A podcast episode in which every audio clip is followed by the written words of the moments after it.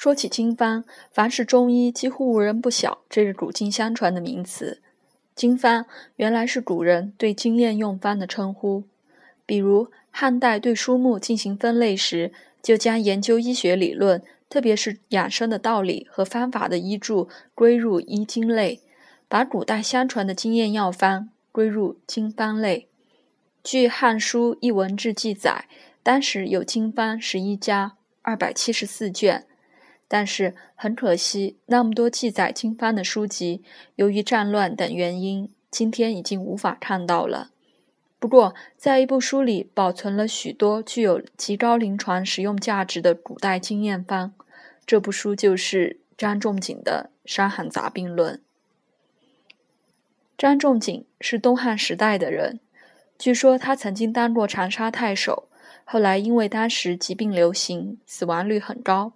他原本人丁兴旺的大家族，在近十年中竟然死亡了三分之二，而其中因伤寒这种发热性疾疾病致死的占到了十分之七。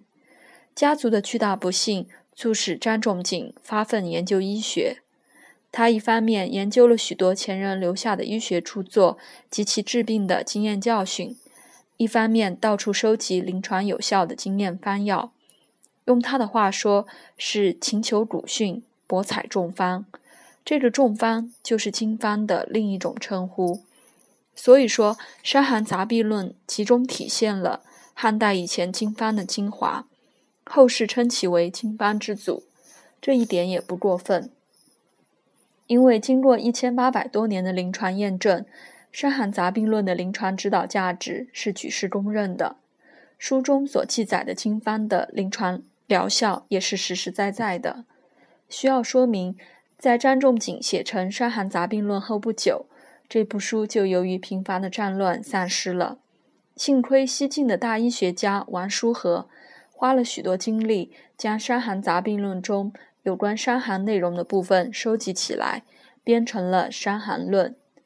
以后到了北宋，《伤寒杂病论》中杂病内容的部分被人在古书堆中发现了。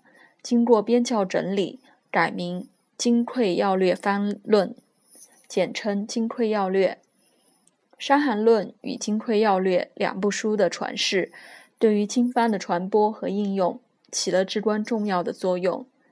可以说，要研究经方，不研究《伤寒论》和《金匮要略》是绝对不行的。